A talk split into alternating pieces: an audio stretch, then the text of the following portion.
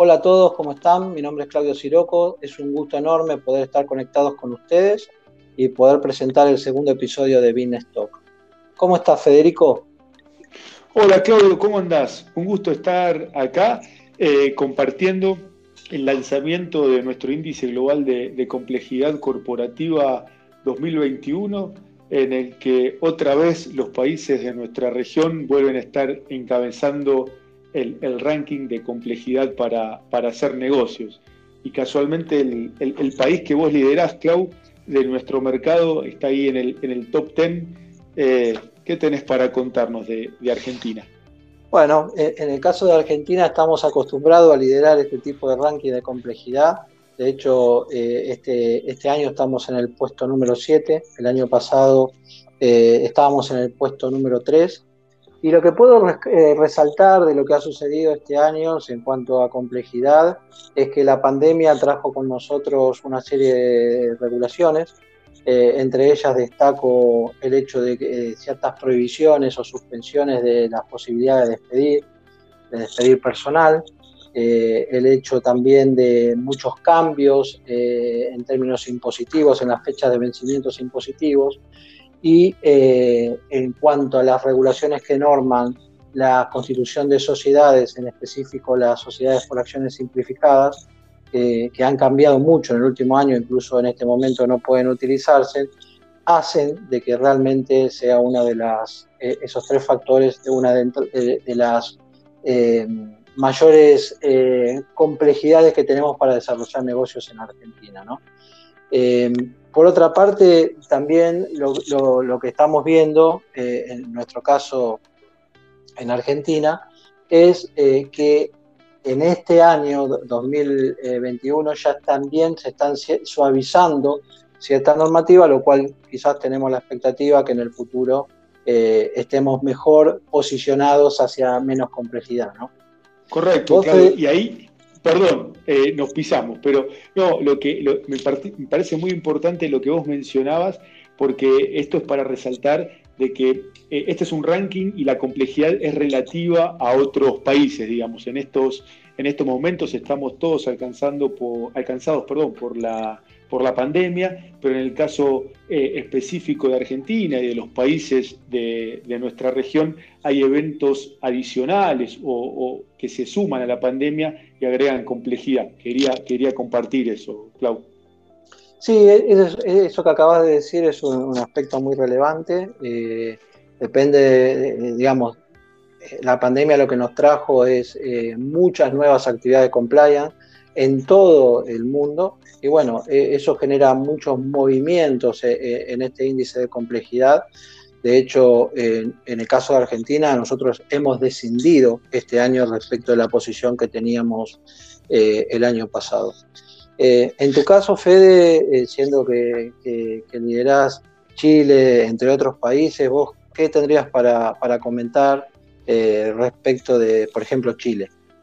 No, mira, acá el, descenso fue más brusco, El año pasado Chile era una de las jurisdicciones más simples del mundo o menos complejas del mundo para hacer negocios, pero es de público conocimiento que eh, tras el estallido social de finales de 2019 eh, se abre un espacio de incertidumbre política sumado al hecho de que ese proceso decanta en un proceso constituyente Sumado eso al hecho de que em, a fin de año vuelve a haber elecciones presidenciales, entonces, toda esa incertidumbre propia de Chile, adicionada a lo que es eh, la situación global de la pandemia, ha, impactado bastante fuerte en, la posición de Chile del, ranking, que si bien junto a Uruguay siguen siendo dos de los países menos complejos para hacer negocios eh, en Latinoamérica, como bien vos mencionabas, en términos relativos respecto al resto del, mundo, se, viene, a empeorar un poquito esta, posición. Eh, lo que queremos resaltar, esto, como decía Claudio, son posiciones relativas.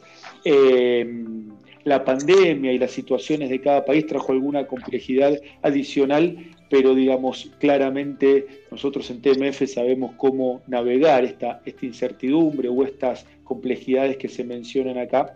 Entonces, creemos que simplemente hay que tener algún tipo de, cuidado adicional o de, o de, precaución a la hora de hacer negocios, pero siguen llegando capitales. En el caso de, Chile es, es, muy marcada la, la inversión en energía limpia que está que está, que está llegando, eh, energía eólica, energía eh, solar, eh, hidrógeno verde, es, Chile es pionero en esa materia, con lo cual son inversiones o inversores que vienen más allá de la, de la coyuntura, ¿no? porque vienen a quedarse para el largo plazo.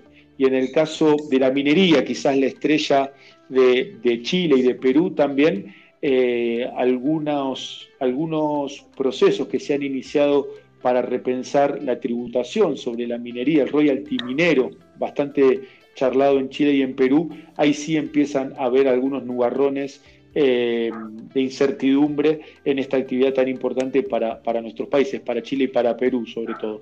Entonces creo que este, este cúmulo de acontecimimentos hacen que nuestros países desciendan un poco. Chile, como decía, pasó del 64 al 40, Uruguay se mantiene alrededor de la posición 40 y Perú en el, en el, lugar 23 o 24 como eh, más complejos para hacer negocios.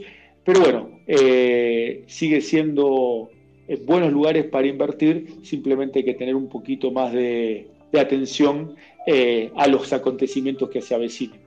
No sé cómo lo ves vos, Clau. No, eh, eh, en línea eh, perfectamente con lo que está mencionando. A eso lo que podríamos agregar es respecto a nuestro mercado, es Paraguay, que está con el puesto número 58. mi apreciación en particular sobre Paraguay es que es una jurisdicción donde la experiencia en, nuestra región tiene cierta facilidad en términos de cómo hacer negocio Sí lo que he visto en estos últimos tiempos es que la pandemia, eh, al, ser, una jurisdicción donde eh, la digitalización todavía no está tan eh, impregnada en el mercado como en el caso, por ejemplo, de Chile o hoy en Argentina, eh, fue mucho más costoso este último tiempo eh, generar cierta actividad de compliance, pero por un punto que tiene que ver con la digitalización más que lo normativo. ¿no? La normativa eh, fue bastante sencilla, es bastante sencilla en Paraguay, por eso esa posición que cumple. Hay ciertas dificultades que la pandemia nos trajo con el tema de la falta de digitalización, que todavía es una tarea pendiente para esa jurisdicción. Que, No sé si, si opinás, el otro país, Fede, que tenemos ahí también eh, entre, entre los cuales somos responsables es Bolivia. ¿Qué tenés para, comentar al respecto? Sí, Bolivia se, suma totalmente a esto último que comenzabas, que comentabas, perdón, eh, un país eh, en el que todavía el trámite físico eh, en papel y demás tiene un peso bastante importante, lo que se ha visto, lo que ha complejizado eh, bastante transitar estos últimos años ya.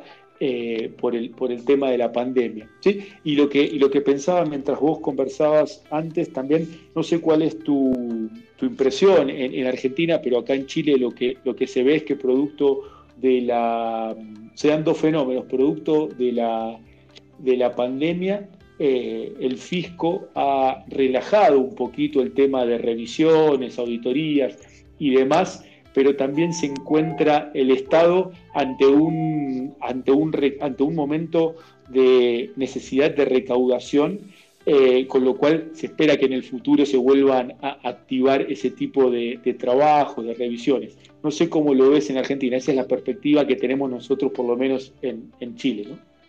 Eh, en Argentina es, perfecto lo que decís en el sentido de que desde el punto de vista tributario eh, es así tal cual lo decís. Desde el punto de vista regulatorio, más en aspectos, por ejemplo, relacionados con la Comisión Nacional de Valores, ya estamos viendo que, hay, eh, eh, que, eso ya se produce, ese avance en fiscalizaciones, en requerimientos, eh, que, ya, de alguna manera es como que la Comisión Nacional de Valores adaptó a, la situación pandémica y ya es como que ese relajamiento inicial o porque el país estuvo de alguna manera parado, no, ya no lo estamos viendo, sino que hay inspecciones y requerimientos. Y el otro aspecto también que quería resaltar es cómo eh, la pandemia tuvo, tuvo cambios que nos afectan en la forma de hacer, eh, que nos afectan en la de hacer negocio. Y mientras comentabas lo, de Chile, yo pensaba en, eh, por ejemplo, todo lo que es en pagos electrónicos, cómo se fecundó la idea del, uso del e-check en Argentina, que esto de alguna manera introduce un cambio hacia la flexibilidad y hacia la fluidez de pagos eh, donde ya hoy prácticamente el mercado termina siendo de pagos eh, prácticamente totalmente electrónico. O sea, e, e, es, raro ya en Argentina ver que alguien te emita un cheque físico o, las proporciones de, utilización de cheque físico han, decrecido enormemente eh, ante la pandemia a este momento. Y eso... no, decía que es paradójico que la complejidad para hacer negocios en Latinoamérica fomenta que haya gente que piense en cómo simplificar las cosas precisamente para navegar esto. Digamos, es lo mismo que nosotros ofrecemos a nivel negocio, nuestro expertise, para simplificarle la vida a las compañías. Muchos emprendedores, que Chile es uno de los tres, cuatro países más importantes en desarrollo del emprendedurismo, eh, están trabajando y colaborando eh, para simplificar esa complejidad desde el punto de vista del desarrollo tecnológico. ¿no? Exactamente, exactamente. Y, esto es lo que yo creo que es una tendencia que va a calar más y más en el resto de, los países, ¿no? O sea, es, eh, inequívoco eh, el, camino hacia la digitalización eh, de medios de pagos y, demás. Perfecto.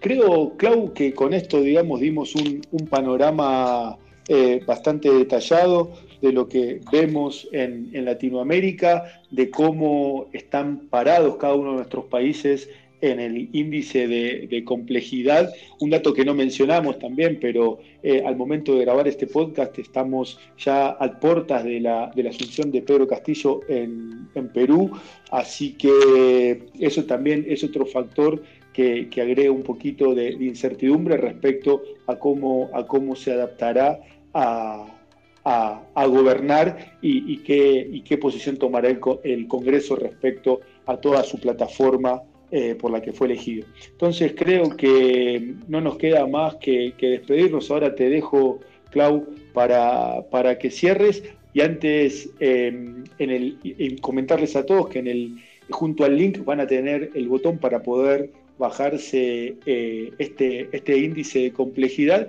y si no en la página de, TMF, eh, tmf-group.com, ahí lo, pueden encontrar y pueden contactarnos. Así que, Clau, no sé si para cerrar, ¿qué nos querés contar?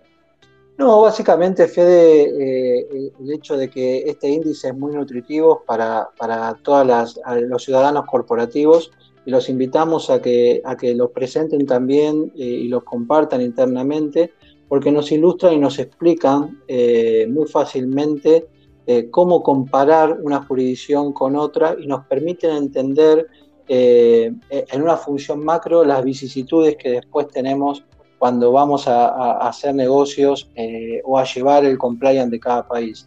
Así que mi experiencia hace también que es una herramienta que todos los ciudadanos corporativos comparten mucho con sus casas matrices porque los ilustran de qué pasa eh, en, nuestros, eh, en, nuestros países de alguna forma. ¿no? Así que eh, ustedes perfectamente a, todos pueden bajarlo de, de, tmfgroup.com. ahí está disponible, es de uso, por supuesto, gratuito. Y bueno, nos veremos seguramente en un próximo Business Talk. Buenísimo, Claudio. Muchísimas gracias. Un abrazo a todos. Hasta luego.